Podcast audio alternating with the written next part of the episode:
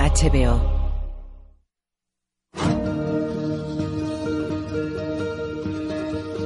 Timothy Oliphant, Jack McShane,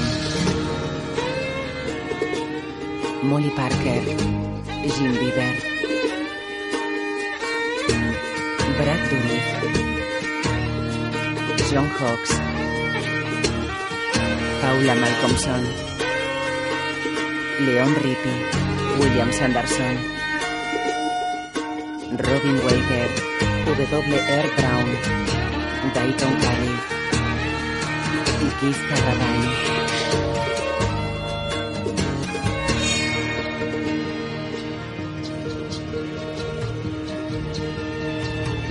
Director de fotografía Lloyd Aern.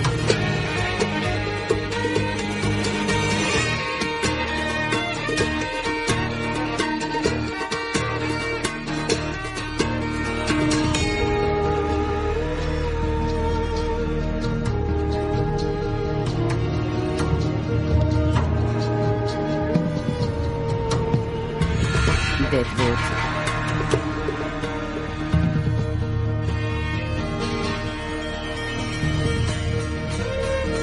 Escrito por David Mitch. Dirigido por Walter Hill. Territorio de Montana, mayo de 1876. Un hombre cabalga de noche por un poblado del oeste. El sheriff escribe en su escritorio. Un preso se dirige a él desde su celda. ¿Está escribiendo una carta, Sheriff? Un diario. Un diario. Vaya. Yo me dirigí a Deadwood, igual que usted. ¿De verdad lo dices? Lo había planeado todo. Ahora desearía poder retroceder en el tiempo tres días. Me lo imagino. No hay ninguna ley en Deadwood, ¿es cierto? Está en tierra india. Entonces allí usted no será sheriff. No, voy a abrir un almacén allí. Con un amigo. Yo lo que quería era buscar oro. Válgame Dios, un pueblo sin ley. Oro que se saca de los riachuelos con las manos. Y yo lo jodo todo por ser el presunto ladrón del caballo de Byron Sanson. En el momento menos oportuno. Deja una taza de café cerca de la celda. Muchísimas gracias. De nada. Siento mucho lo de su hombro. No es nada. Por fortuna no llegó al hueso. Bueno, eso no me servirá de excusa. Cuando vas a encontrarte con el Creador, no te apetece decirle que has herido a un sheriff en el hombro por cumplir con su trabajo. Habrá oído cosas peores. Dios. Bueno, si no, yo le contaré seis o siete fechorías de hombres que conozco personalmente. Me gustaría sugerirle una cosa, señor. Y espero que como cristiano lo tenga en cuenta, aunque salga de mi puta boca. El sheriff se acerca a él. ¿Vas a sugerirme que te suelte? Un par de golpes, señor Bullock, que podríamos dar aquí y allí sin desviarnos ni 20 pasos del camino. Gente con pasta en efectivo. Y cuando llegáramos a Deadwood, si usted no quisiera tener nada que ver conmigo, no volveríamos a vernos. Seríamos desconocidos durante el resto de nuestras putas vidas. ¿Qué? Dígame, ¿qué le parece la idea? Un hombre entra. Ahora no puedo hablar. Salga un momento de aquí, por favor. Byron Sanson viene a por él. Señor, por favor, váyase de una puta vez hasta que acabemos nuestra conversación. ¿Con cuántos hombres viene? Una docena. Sanson le ha abierto la cabeza a Tommy Raymond por enfrentarse a él. ¿De qué estáis hablando? Joder, maldita sea. ¡Sal a hablar con nosotros, Bullock! ¿Quién es? Por la voz parece Byron Sanson. El sheriff mira a través de la ventana de la puerta. Sí. ¿Y, y qué quiere? Está rodeado de 12 hombres armados. El sheriff mira a su ayudante Solestar. La verdad es que tengo mala suerte. En la calle,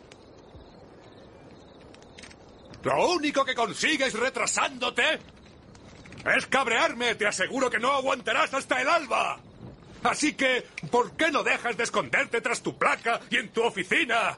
Y nos entregas a Clay Watson para que le demos un merecido. Sol conduce una carreta.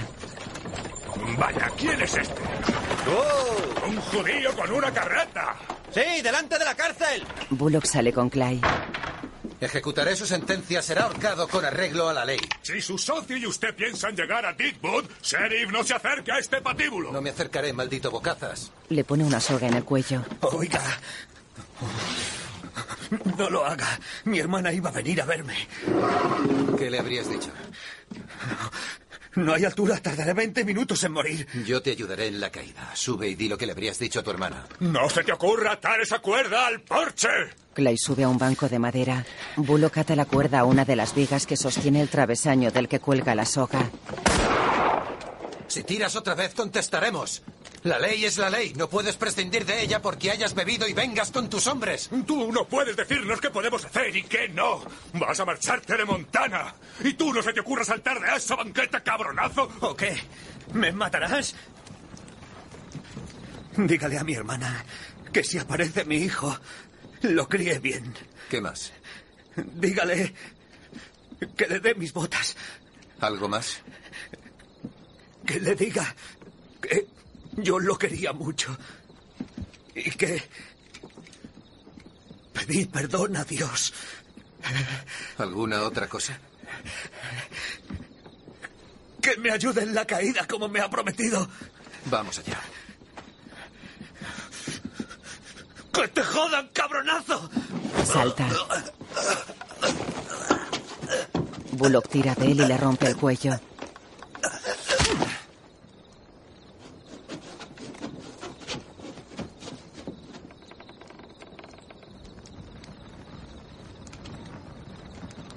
Byron y sus hombres observan a Clay agonizando.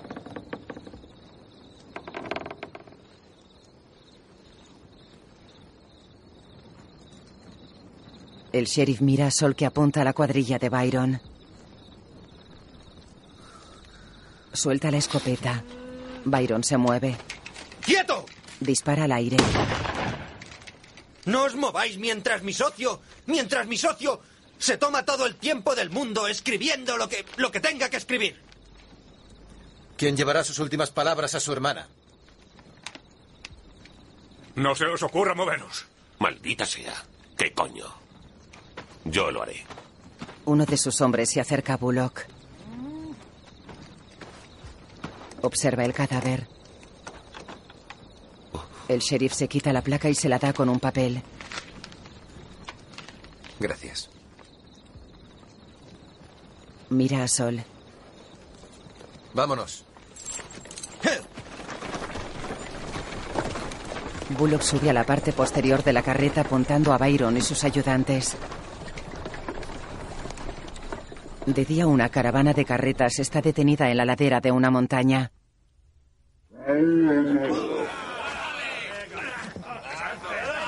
Las colinas negras, julio 1876.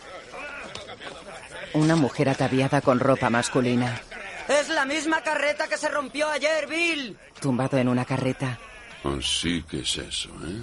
sube al estribo de la carreta. La misma y no hay sitio para maniobrar. Esto está más abarrotado que el culo de un buey de moscas cojoneras. ¿Qué tal tu cabeza? No va mal. ¿Quieres que te traiga un whisky? No, Calamity. Vamos a pasar aquí un buen rato. Ya sé cómo consigues tú las cosas. No quiero más víctimas sobre mi conciencia. Ella sonríe. Baja del estribo. No es más que Wild Bill Hickok que se ha quedado atascado en el fango. Cretinos ignorantes.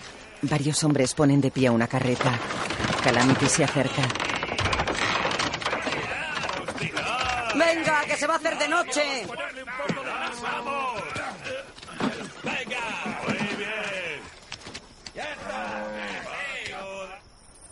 La caravana se mueve por un camino que discurre por un bosque de coníferas.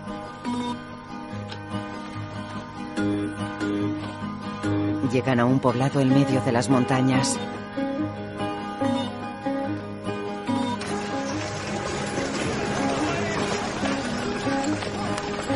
Bullock guía una caravana.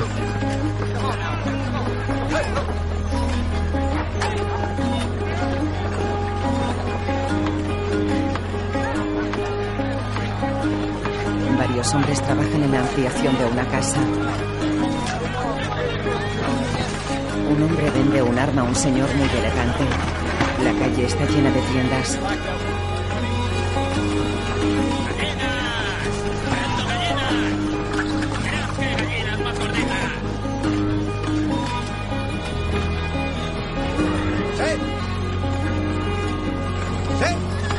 Eh, Bullock detiene la carreta junto a su socio. Alquilan una parcela por 20 al día. 20 dólares al día. Es una chabola, no una casa. Está en una esquina. Bullock asiente. Sol paga al hombre. Por adelantado, cada mañana al señor Swaringen en el jet. ¿Dónde está el yen? Lo encontrará. Todo el mundo lo encuentra. Observa a tres mujeres en un balcón del que cuelga una pancarta que reza James Salón. 8 onzas de oro a 20 dólares la onza, 160, más 10 dólares de media onza, 170 en total. Informe a los crupieros y a las rameras de mi crédito y póngame un vaso de algo. Será un placer, amigo mío. Le sirve un vaso de whisky.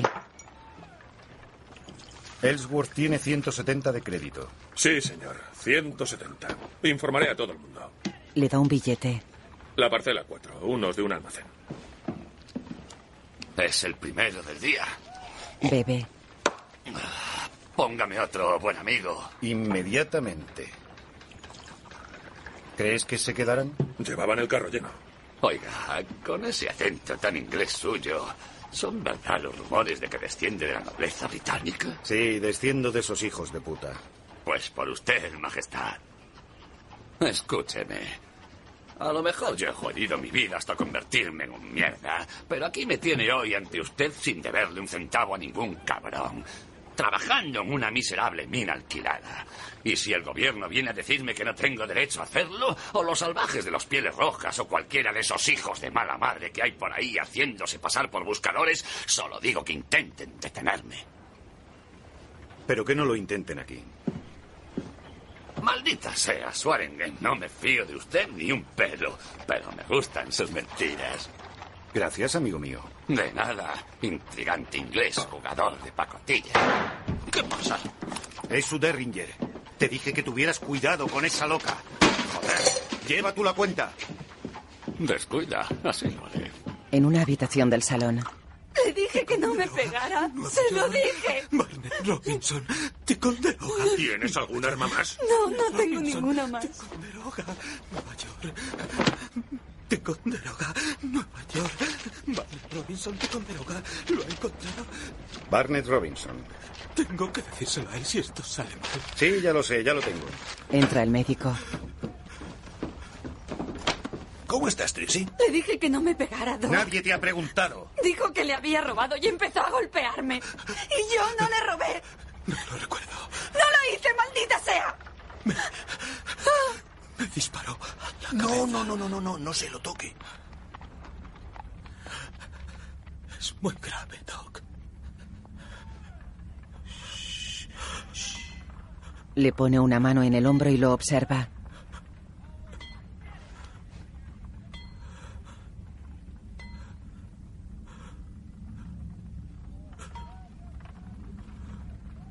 El hombre muere. Al coge una caja y se dirige a su empleado. Trae al chino.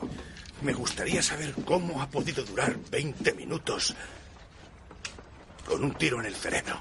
Examínalo hasta que Dan traiga al chino. Me lo llevaré a mi consulta. Johnny ayuda a Doc y tú, Dan, lleva al chino a su consulta. Traeré el carro, Doc. Doc, hoy bebes gratis. Y si esto se sabe, que no se sepa que el tiro se lo pegó esta ramera. Por mí no se sabrá. El cabrón se suicidó. Ven aquí. Le dije que parara. Vamos a mi despacho. Dile al cojo que limpie la habitación. Doc introduce una varilla por un orificio de la cabeza del cadáver y la saca por el otro. ¡Doc! ¡Doc! Ah. Oh, Hay algo peculiar en la estructura cerebral de este hombre o el cerebro anterior no es el centro del lenguaje y del pensamiento. Ah, Vamos a subirlo al carro. Claro que eso no les importa a los puercos del señor Wu. Bill baja de la carreta. Es un hombre cincuentón con melena y gran bigote.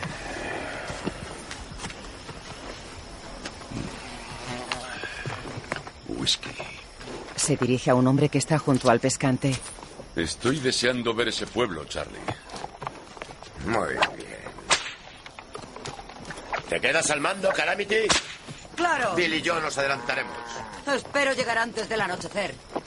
Ah, Sabremos dónde encontrarte. ¿Qué coño significa eso? ¿Que me gusta echar un trago? No sabía que fuera ilegal. Gracias por cuidar de todo, Calamity. Disculpa mi mal humor. Hay hombres que me sacan de mis casillas. Bill mira a Charlie. Se marchan. Calamity sube al pescante de la carreta. Bill y Charlie suben a dos caballos. Yo le gusto más que tú. No sé qué he hecho para que esa mujer se enfade conmigo. Se alejan. Calamity observa a una familia que viaja en una carreta. ¿Saben por dónde se va el pueblo? Un guiringalaztalaste. No vamos hacia el pueblo. Nos marchamos. Volvemos a Minnesota. Probablemente hagan bien. Guiña el ojo la hija pequeña. Ella sonríe. Prosiguen su camino. En el pueblo, Bullock y Star descargan un carro. ¡Por Dios santo, muévanse! No llegaré a mi sitio hasta que acaben. No hago más que dar vueltas como una mosca alrededor de una mierda. Ya casi está. También hemos esperado mucho. ¿Es que no sabéis descargar vuestro carro? Coge mi caballo y os enseñaré. Sabemos lo que hacemos. Vuelva a ponerse el sombrero y no se ponga nervioso. ¿Qué si lo hago? Siga gritando así y lo averiguará. Sole acerca una escupidera. Tenga una escupidera por las molestias. No compro escupideras. No, es gratis. Cortesía del almacén Star y Bullock, que abrirá en cuanto nos instalemos. El hombre se pone el sombrero y coge la escupidera. Pues daos prisa. Solo mira.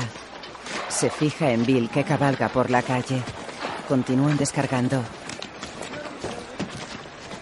Las últimas palabras de mi padre antes de fallecer fueron: Sol, regalando algo se compra el idiota que te dará negocio en el futuro.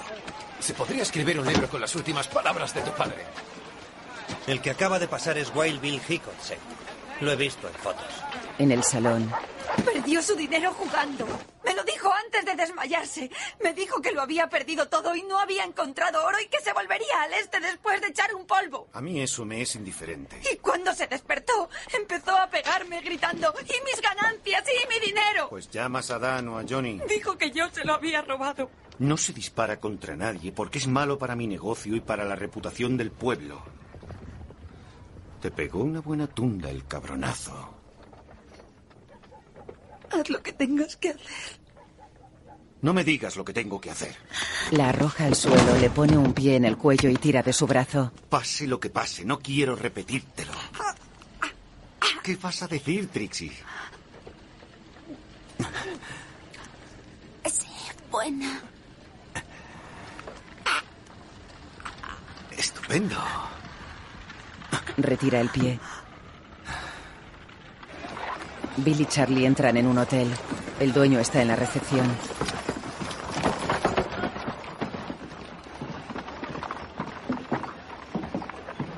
Había oído que vendría, pero no acababa de creérmelo. Decían que venía de Cheyenne. Y aquí estoy. Si todos los rumores fueran ciertos, ya nos habrían matado los Sioux. O nos habría echado el gobierno por violar el tratado. Bill y Charlie lo miran. Eve Farnum, Eh, ¿qué tal? Charlie Uther. Tienes las manos pegajosas, amigo. Me sudan, es cosa de familia. ¿Viene a buscar oro, señor Hickok, o a otro asunto? Quiero una habitación. Ah, pueden ser dos. Estamos hartos de vernos el uno al otro. Dos habitaciones. Las tendrán para mañana. Hoy está completo. Sonríe. O se carga a un huésped. Bill lo mira serio. A Farnum se le corta la risa. Johnny y Farnum están en el despacho de Al. Wild Bill Hickok. ¿Y este a qué habrá venido? No ha dicho nada de que sea agente de la ley. Empezando por lo de Caster, que organizó una masacre, ha sido una cosa y luego otra. Y esos salvajes hijos de puta de los Sioux en guerra, si ese bocazas de pelo largo hubiera cumplido, estaríamos viviendo aquí en paz. El de Nueva York está abajo, Al. ¿Ha pedido whisky? Sí. ¿Se lo ha tragado o está sorbiéndolo? Sorbiéndolo. ¿Por qué preguntaré? Trae a Tim Driscoll. Y que ese tío te vea salir. ¿Y qué le digo a Tim? Pues que venga, que se haga el borracho. Dame cinco minutos, vuelve y hazlo de siempre. Muy bien. Se dirige hacia la puerta y se vuelve. En cuanto a lo de Hickok, si hubiera intentado sacarle algo más, me habría pegado un tiro. Al mira a Dan. Se dirige a Farnum. Trae a Driscoll. Sí, señor. En la calle. ¡Henry! ¡Eh, Henry! ¡Henry! No les vamos a vender nada que vayan a arrepentirse de haber comprado. Ya lo sé. Son artículos de lujo. Y es lo que necesitan. Se los ofrecemos a un precio justo y anunciamos que los tenemos. Y estar en terreno indio aumenta los beneficios. Lógico. Corremos un riesgo. Están en su tienda. Andando. Si sales con la bragueta abierta, se reirán de ti. Se mira la bragueta. Mira a Sol. Star corre la cortina de la carpa. Bullock asiente y sale. Observa a la gente pasar.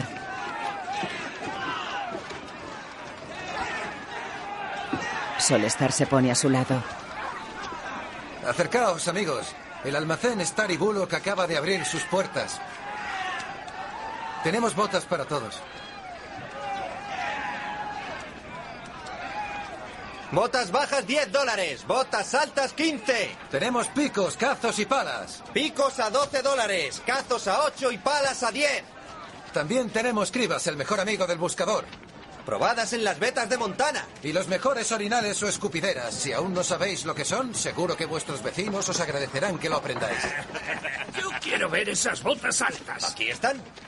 Todo garantizado. Cualquier artículo que no cumpla su propósito será cambiado por otro que lo haga. Y no pensamos irnos mañana. Anda la leche. Me ha dicho que podía tener premio. He pagado cinco centavos por esta pastilla de jabón y me han tocado cinco dólares.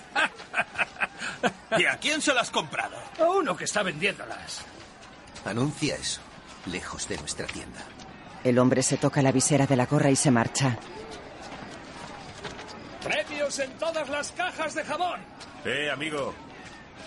Guárdeme una de esas botas altas hasta que llegue y le pagaré dos dólares más. Los precios son fijos. El que antes llegue, antes se lo lleva. Llegaremos a un acuerdo. Teníamos que haber traído más botas. Lo siento, amigo. En el salón. Venga, nena, vamos arriba. En esta casa nada es gratis. Lo sé, Al, descuida. John Garrett de Manhattan. El azote de las mesas de juego. No confundas dos noches en racha con ser un gran jugador. Pon dos, Dan. ¿Y es final a esa racha? Oh. Bebe un vaso de whisky. ¿Has oído que Virgico que está aquí? Sí, ya lo sé. ¿Y eso te produce temblores? ¿Estás enfadado por algo? Ah, No, en absoluto. Pero te diré, Bron, todo va muy rápido en Deadwood. Te estuve entreteniendo a Tim Driscoll la noche mientras tú estabas durmiendo. Como consecuencia, Tim está a punto de vender su concesión a Farnum. ¿Qué? ¿Dónde está Driscoll? Aquí no, supongo que estará en el hotel. Me dijiste que venía a las seis. Pues no ha llegado. Farnum me ha visto y se ha largado enseguida. No sé cómo interpretar eso. Yo hago mi trabajo, Al.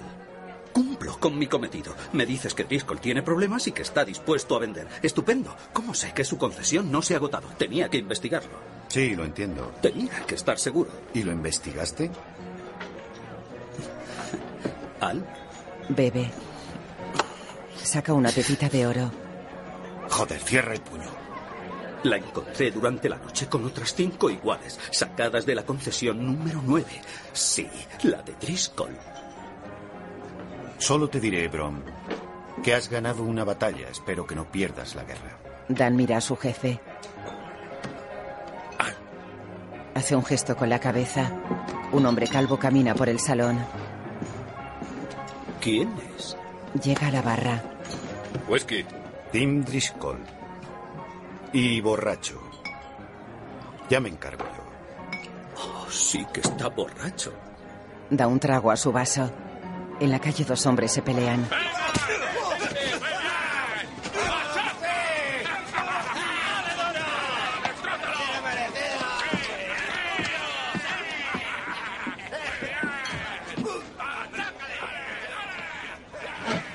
Bill y Charlie entran en una taberna. Se acercan a la barra. ¿Amigos? Whisky. Dos whiskies. El dueño. Yo respetaré su intimidad y no diré su nombre, pero le he reconocido y me gustaría invitarles a ambos. Charlie Uter. Tom Nuttall, Charlie. Tom. En una mesa. Es Bill Hickok. Le vi matar a Phil Coe en Abilene. A.V. Merry, señor Hickok, de El Pionero de Deadwood. Estamos bebiendo. Desde luego, desde luego. Eh, más whisky, señor Nuttall. Os diré una cosa, antes de que nadie abra la boca. No pienso decir más sobre el tema, y creo que ya he tenido suficiente. A mí no me impresiona. ¿Y eh, qué le trae por nuestro pueblo, señor Hickok? Eh, ¿Puedo decírselo a mis lectores? Una orden de detención en Cheyenne. déjate de bobadas, Bill. Supongo que para alguien como usted esos son los riesgos del oficio. ¿Me está llamando vago? ¿Esa orden fue por vagancia? Tonterías.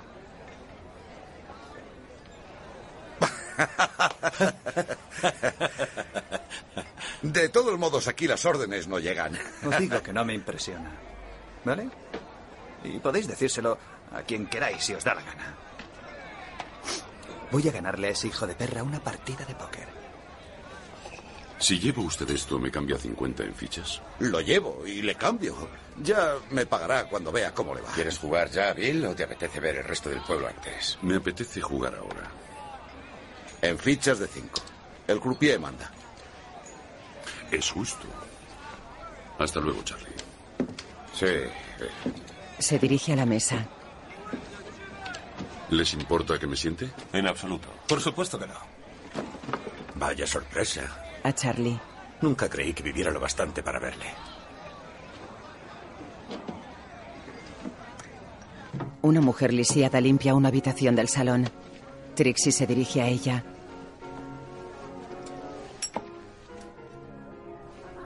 Necesito otro revólver.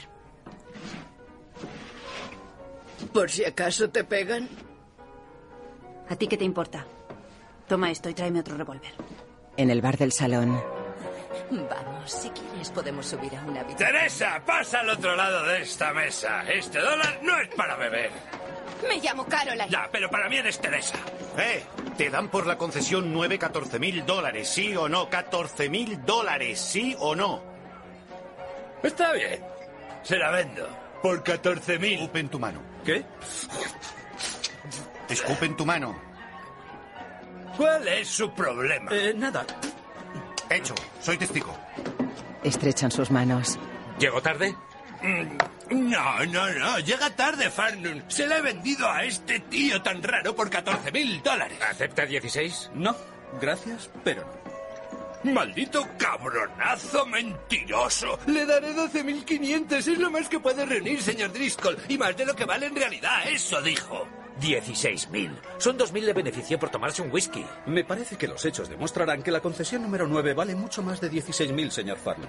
Ah, suéltame al. Aunque la verdad es que aún no he visto su maldito dinero. Yo le cambiaré su cheque, Dan. Ahí tienes 10 mil dólares y sacaré otros 4 mil de otro saco. Al tiene un cheque mío por 20.000 dólares del Banco de Nueva York. Confiar es una cosa, pero hasta que la pasta haya cambiado de manos y llegado a las mías, el trato no está cerrado. Ya se ha cerrado. No se ha Está cerrado. cerrado. Hemos escupido en nuestras manos. ¿Y qué coño sabe usted? Cállese o le parto la boca de un puñetazo. A ver, ¿me ofrece a mí esos 16.000? Supongo, si está dispuesto a aceptar oferta. 16.500. ¿Qué coño estás haciendo, Y Brom? cerramos el trato ya. Acabas de reabrir la subasta. 17.000. 17.500 y no subiré más. 18. 19. 19.800. Hasta el último centavo que puedo rendir. 20.000. Mierda. ¿20 a la una? ¿20 a las dos? No puedo. Se acabó, no tiene más. ¿Trato hecho? De acuerdo. 20.000. Vendido al tío raro del traje brillante. Lo conseguías. Así es. Bebe whisky. Bill juega a las cartas en la taberna. En la barra, Charlie se dirige al dueño. Mm. Viene a buscar una oportunidad de trabajo y se sienta a perder al póker. ¿Tiene mala racha? Desde aquí no lo veo. Le persigue desde Cheyenne. Perdió la paciencia y sigue jugando, lleve buenas cartas o no. Ah, ¿No se llena nunca el local? No está mal. Sabe a lo que me refiero. Lo sabe cualquiera. Bill Hickok trae dinero a cualquier salón, a cualquier antro que pise. ¿Está de acuerdo o no? ¿Usted tiene algo que ver? ¿Con dónde decide beber y jugar? Digamos que sí. 50 a la noche si viene solo aquí. ¿50? Qué míseros sois en este pueblo. Mm. Diga usted una cifra. Lleguemos a un entendimiento. De la cifra que acordemos nosotros, parte se la dará a él para que juegue o se emborrache o haga lo que le dé la gana. Y eso será lo único que sabrá él. De acuerdo. El resto me lo da a mí, que se lo guardo para el futuro. Eso es cosa suya. Escúcheme. Ese hombre acaba de casarse. Tiene que conseguir algún dinero. Es lo único que yo quiero. Sí, claro. En una habitación del hotel, una mujer echa unas gotas de un brebaje en un vaso con un poco de agua. Entra Brom. La mujer bebe el líquido del vaso.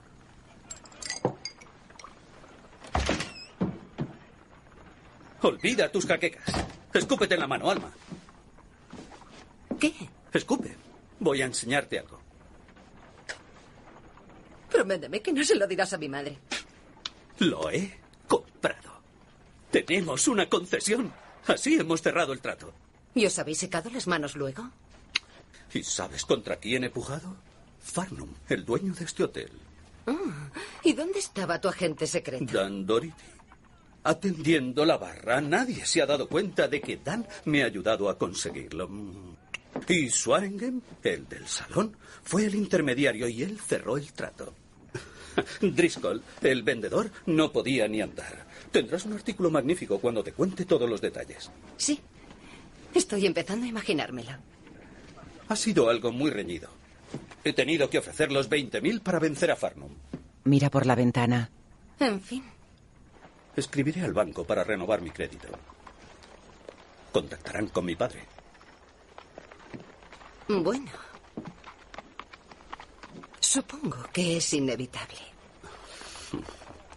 Wild Bill Hickok está aquí. Seguro que ha venido a buscar oro. Un chino carga con el cuerpo del hombre que mató a Trixie.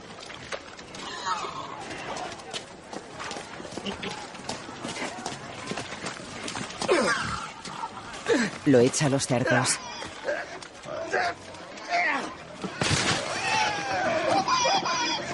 Los animales lo devoran.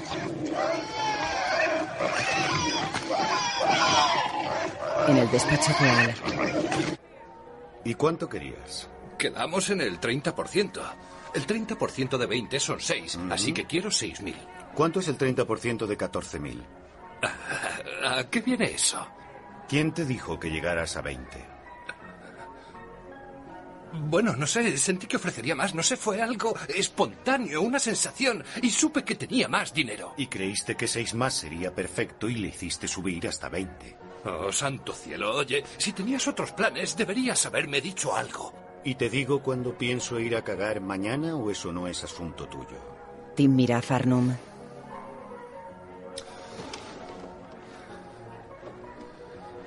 De acuerdo. 14.000. ¿El 30% de eso cuánto es? ¿Sería 4.200? Ah. ¿Qué puñetero arreglo sugieres ahora? ¿Qué sugieres tú? Joder, Al, no me tomes el pelo. Cuando te pones así, la verdad me dan ganas de, de, de no hablar contigo. Oye, dame solo 500 y ya discutiremos sobre el resto en otro momento. ¿En monedas o crédito en las mesas? En los malos momentos sale el puto inglés que llevas dentro, ¿vale? Usaré los 500 en tus mesas y en las putas de tu salón. ¿No me debes mucho? Te debo mucho, claro. Os lo debemos todo, yo y los míos, desde hace varios siglos, a ambos lados del maldito océano. ¿Y qué coño sé yo? Pregunta a Dorothy, él. Él lo sabrá, úsalo para pagar mi cuenta, pero dame 20 dólares en efectivo. Dile a Dan que te dé 20. Y una maldita ramera. Díselo a Dan y dile que venga a verme. A Farnum. Y gracias por ponerte de parte mía y de la puta justicia, maldito cabrón. Sale del despacho. Farnum se acerca a él. Te lo juro, Al. Cuando le hizo llegar a los 20, casi me caigo de culo. ¿Viste cómo me temblaban las piernas? En la tienda de Seth y Sol, Mi esposa e hijos están en Louisville, Kentucky. Estoy ahorrando para traerlos aquí. De día acabo en el pozo de Foster y de noche guardo los bienes de otros como voy a hacer con los suyos. Pues trabajando tanto, señor Smith, seguro que los traerá enseguida. Y el domingo predico la crucifixión y resurrección de Cristo. lo miran. Smith sonríe. Yo soy de Etobicoke, Ontario. ¿Entonces nació en Canadá? Llegué a Montana a los 16 años. Y allí conocí al señor Starr. ¿En serio? Yo nací en Austria. Austria. Es asombroso de dónde viene la gente. Sí, nací en Austria, pero me crié en Chillicothe, Ohio. Y, y- y se hizo amigo del señor Bullock en Montana. Allí nos hicimos socios. El, el- el señor es nuestro último consuelo, pero es, es un solaz tener amigos. Yo lo sé por experiencias pasadas. Sol asiente y se pone el sombrero. Habrán vendido mucho esta noche, ¿verdad? No ha ido mal. Volveremos tarde, señor Smith. Queremos conocer el pueblo. Vigilaré sus cosas como si fueran mías. Bullock asiente y sale de la tienda. Gracias, señor Smith. A usted. Star sale. Un hombre a caballo se detiene delante de ellos. He visto una cosa horrible. ¿Qué ha visto? Cadáveres sin cabellera, un hombre, una mujer y niños desmembrados. ¿Dónde? ¿Cuántos cadáveres? Toda una familia en el camino de Spearfish. Fueron los indios, sedientos de sangre. ¿Cuántos muertos había? Toda una familia estaban asesinados y mutilados. Los padres y los niños. Los Mets partieron hacia Spearfish hoy. Se volvían a Minnesota. El jinete asiente. Debían de ser ellos. Tenían tres niños. ¿Había tres? Puede ser. Es que vi sus trozos esparcidos. Junta las manos. Descansen en paz. Descansen en paz. Sí. Bullock mira al hombre. Necesitará usted un trago. Sol mira a Bullock. En la taberna, Bill deja una carta con desgana sobre la mesa. ¿Ha visto mi farol, Hickok? Intentaba engañarle. ¡Oh! ¡Un momento! Aquí abajo tenía otro ocho. Trío de ochos. Usted gana. ¡Ay, vaya! No me había dado cuenta. Sus fichas. Aquí estoy, creyendo que no llevaba nada y por casualidad venzo al hombre más rápido del mundo. Hablas del tercer ocho. ¿Qué? Has dicho que me has vencido. Hablarías de ese ocho. ¿De qué cosa iba a hablar? Dilo. Y seguiremos jugando. Hablaba del ocho. Mejor. Hagan sus apuestas. Reparte las cartas. Bill apura su vaso de whisky. Madre mía. ¿Podemos darnos la mano? Para relajarnos. Tan estúpido cree usted que soy. No lo sé. No te conozco. En la barra, La paradoja es que la masacre de Little Bighorn marcó la agonía de los indios, señor Uther. La historia ha anulado el tratado que les cedía estas tierras.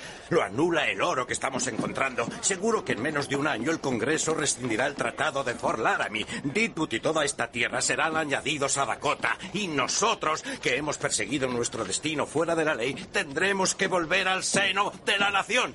Y eso es lo que creo. Charlie da media vuelta y se apoya en la barra. Entran Bullock, Sol y el jinete. En la mesa de la partida, Seno no significa teta. Sí, señor. en la barra, No tengo nada contra vosotros, pero después de beber me buscaré una moza. Primero tienes que informar de la noticia. ¿Qué hay de malo en que piense en mí antes de dar la noticia? ¿Y si el tercer niño está vivo? Escuche, amigo. Fue una masacre. Yo lo he visto. Le digo que no queda nadie vivo. Pero viste la masacre. ¿O no? Yo le dije que llegué después. Entonces el niño pudo escapar y no estar allí. O podría estar escondido y como no sabía quién eras, no dijo nada. Escúcheme, yo no pienso volver allí y usted no se mete a donde no le llaman. ¿Quiere decir que una familia masacrada en el camino de Spearfish y un niño que aún podría estar vivo no le importan a nadie en este salón? ¿Qué dice de una masacre? Joder, maldita sea, no pienso volver allí esta noche después de llegar al pueblo con mi cuero cabelludo intacto por pura suerte. Bill se levanta. Llévenos a ese lugar. Se acerca a él. El hombre apura su vaso.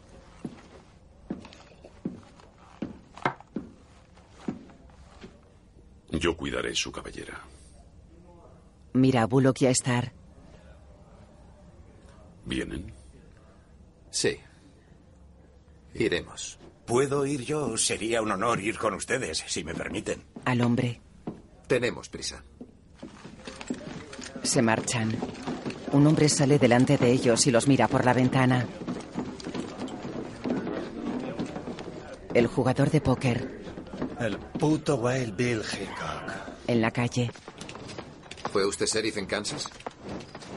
Sí. ¿Y usted? En Montana. ¿Ya ha recobrado el juicio? Así es.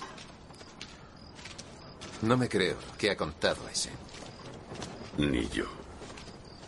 Al intenta abrir su caja fuerte. Entra Dan en el despacho.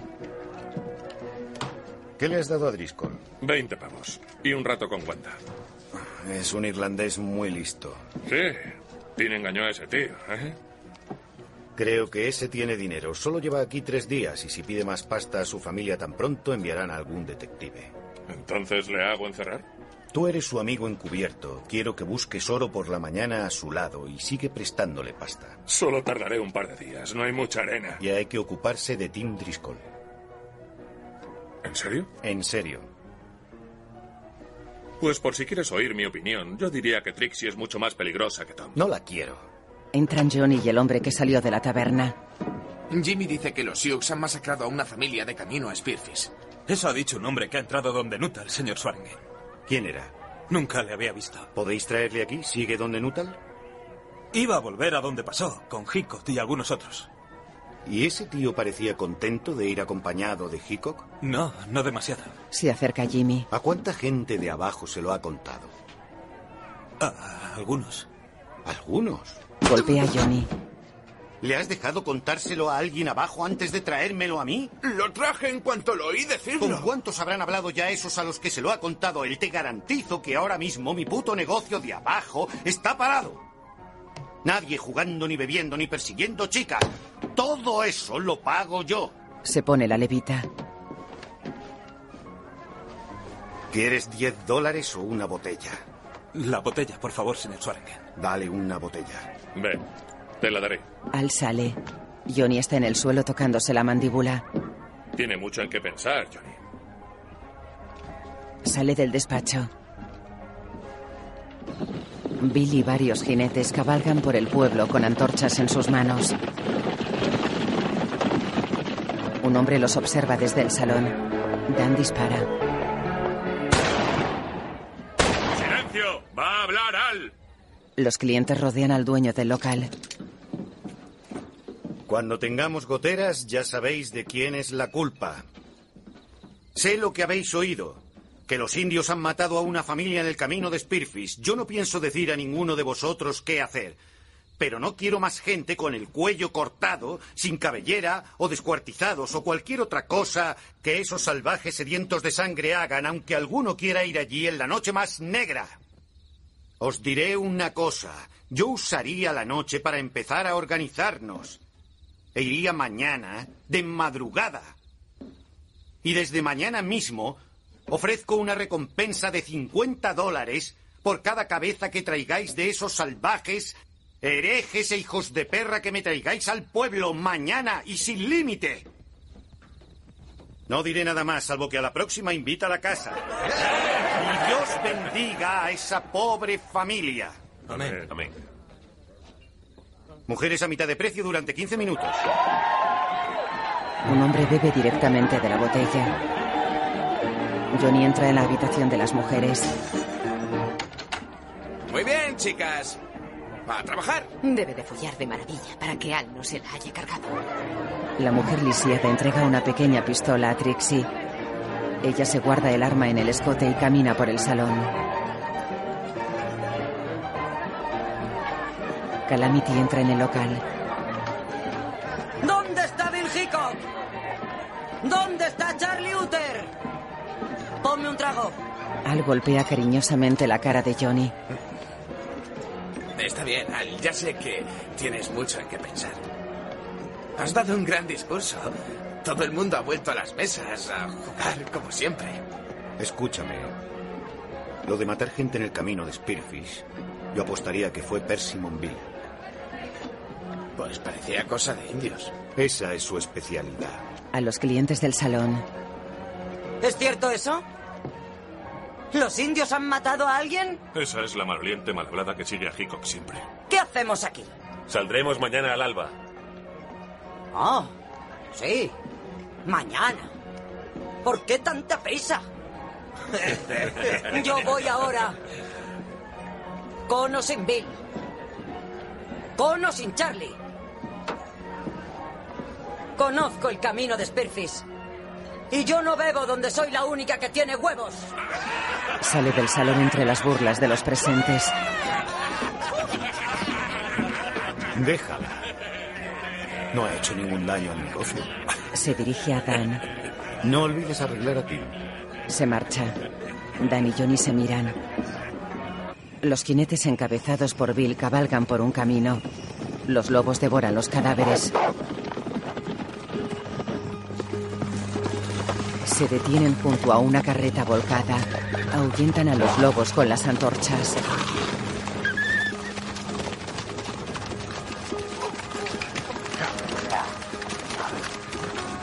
Bill alumbra los cadáveres con la antorcha.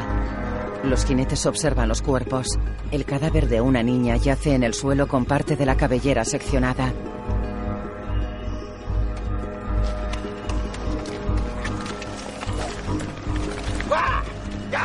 Bullock y Star se acercan a dos lobos que olisquean en un agujero. Bullock baja del caballo y clava la antorcha en el suelo. Los lobos huyen. Bullock se acerca al agujero.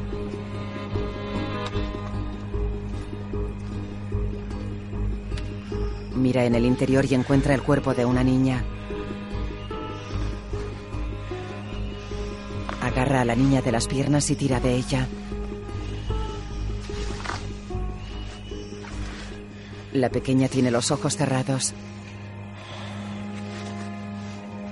Coge a la niña en brazos.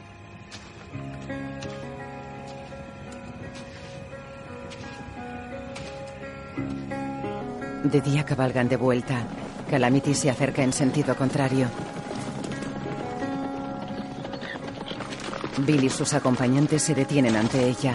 Hickok la saluda tocándose el ala del sombrero. Ella asiente. Él mira a Bullock que lleva a la niña en brazos.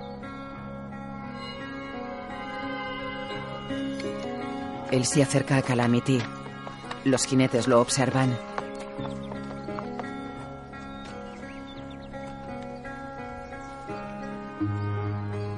Le entrega a la niña. Los hombres pasan junto a ella. Calamity observa a la pequeña.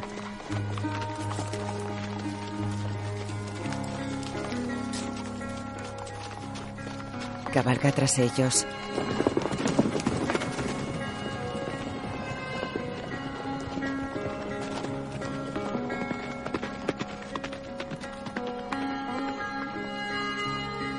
Alma duerme en la cama de la habitación del hotel. Brom se viste ante un espejo.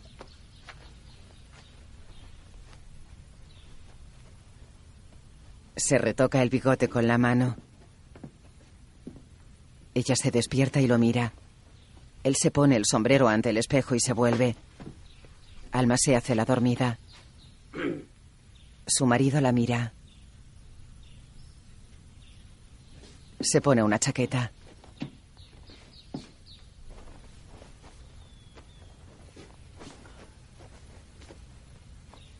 La mira.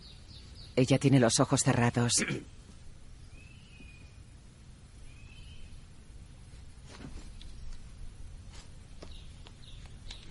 Brom se dirige hacia la puerta. Alma abre los ojos. En el salón, Al se dirige a una joven que duerme en un banco. Vete a tu cuarto. Te has dormido en un sucio banco. Se cruza en la escalera con un hombre y una chica. ¿Estáis enamorados? Observa a Trixie que toma una copa con un cliente. Se detiene en la escalera. Trixie lo mira.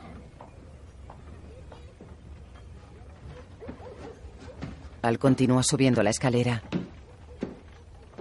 Despierta, amigo. Vamos. Yo no me meto en los asuntos de otros. A Trixie. Ya me cuesta cuidar de mí mismo. Si algo no es cosa mía, no finjo que lo sea. Sin embargo, si te apetece hablar de ese ojo morado, te pagaré un dólar por oírte. Y te quitarás un peso de encima. De lo que yo tenga que hablar. No es asunto tuyo, Ellsworth. Ella se sirve otro vaso. Él mira la pistola de su escote. Porque se nos lleve el diablo por ser tan hijos de perra como somos. Beben. Dan entra en un pasillo del hotel con un cuchillo en la mano, seguido de Farnum. Abre la puerta de una habitación. Tim duerme. Se despierta. ¿Qué haces aquí? Nada, Tim. Le tapa la boca y le clava el cuchillo.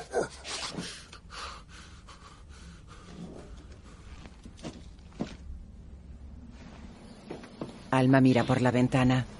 Observa a su marido saliendo del hotel con dos cribadoras. Los jinetes encabezados por Bill pasan delante de él. Se cubre del polvo con una cribadora. Los jinetes se detienen ante una casa. ¡Doc! ¡Levanta! Desmonta. ¡Doc! ¡Doc! Se acerca a la puerta de la casa. ¡Doc! ¡Despierta! ¡Doc! El médico sale tocándose la cabeza. Mira a Calamity con la niña en su regazo. Coge a la niña. Calamity le apunta con una pistola. ¡Espere, maldita sea! ¡Espere a que desmonte! Baja del caballo. Charlie se acerca al médico. Tranquilo, Doc, es su forma de ser amable. Entran en la casa. Bill y Bullock observan al hombre que encontró los cuerpos.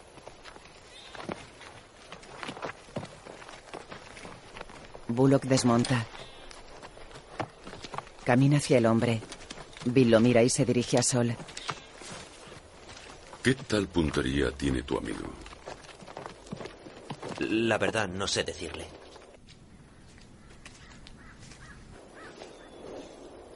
Bueno, yo ya he cumplido y ha sido un placer.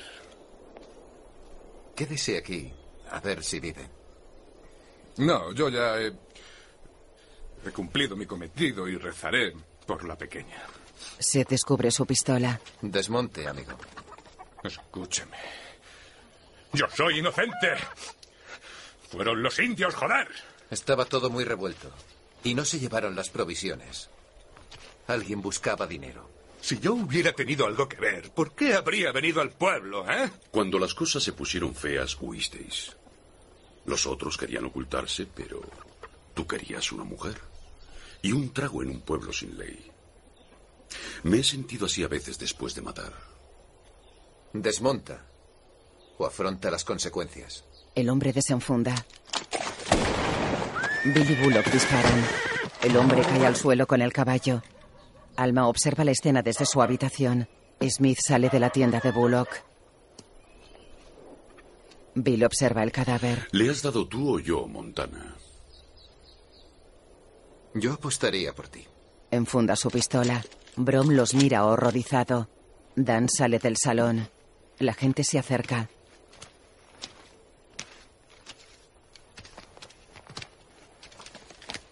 Merry coge su libreta. Un reguero de sangre sale del ojo del cadáver. Brom entrega una cribadora a Dan. Alma los observa a través de la ventana. Dan y Brom se marchan. Ella se sienta. Echa algunas gotas de su brebaje en un vaso. Bebe. Al cierra la ventana de su dormitorio, se sienta en la cama ataviado con ropa interior de cuerpo entero.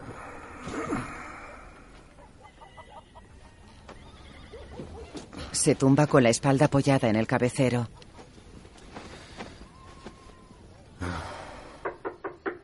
Al coge la pistola y la esconde bajo la manta.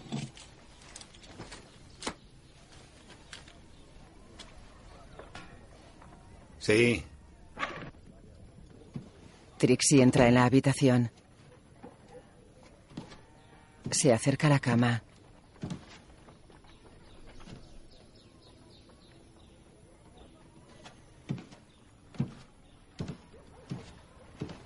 Deja su pequeña pistola sobre la mesilla.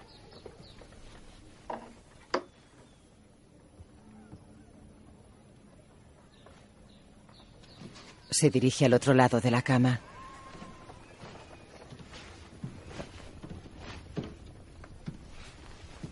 Se desnuda. Se mete en la cama. Apoya la cabeza en el cuerpo de Al y le rodea con el brazo. Al mira al frente.